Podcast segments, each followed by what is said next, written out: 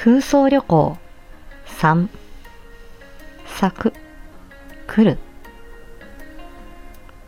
先行。いつもの通い慣れた道を歩く。今日も平和だ。意味もなく見回りをしながらあの場所へ向かう。何もないのが通常で何かあるのが異常。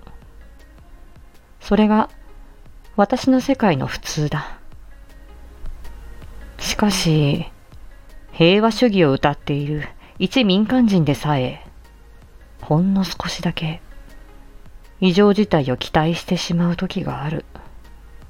いきなり宇宙人が来るとか？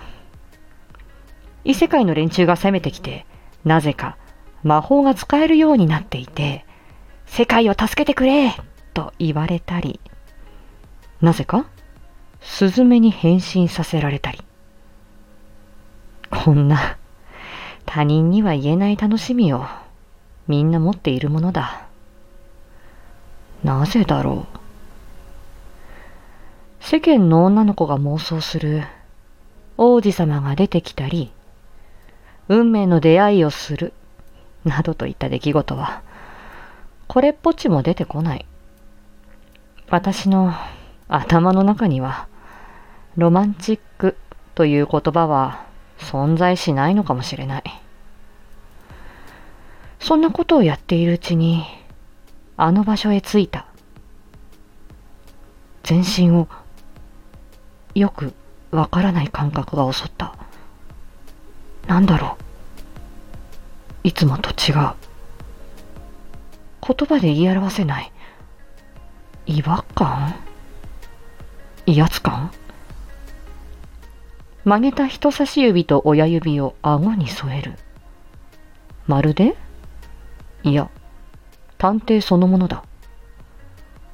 この場所は敷地が広い。芝生は一面に広がり、中央付近には大きな噴水もある。まるで、その中に私のお気に入りがある。オリーブの木を模したオブジェ。建物の影に隠れてひっそりと主張している。オブジェとしては非常に魅力的だ。特に今日は異常なほどに惹かれている。夢中になっている。気がついたら手を伸ばしており、オブジェに触れるか触れないかくらいのところで、目の前の光が破裂した。それと同時に、全く知らない映像が目の奥に刻み込まれた。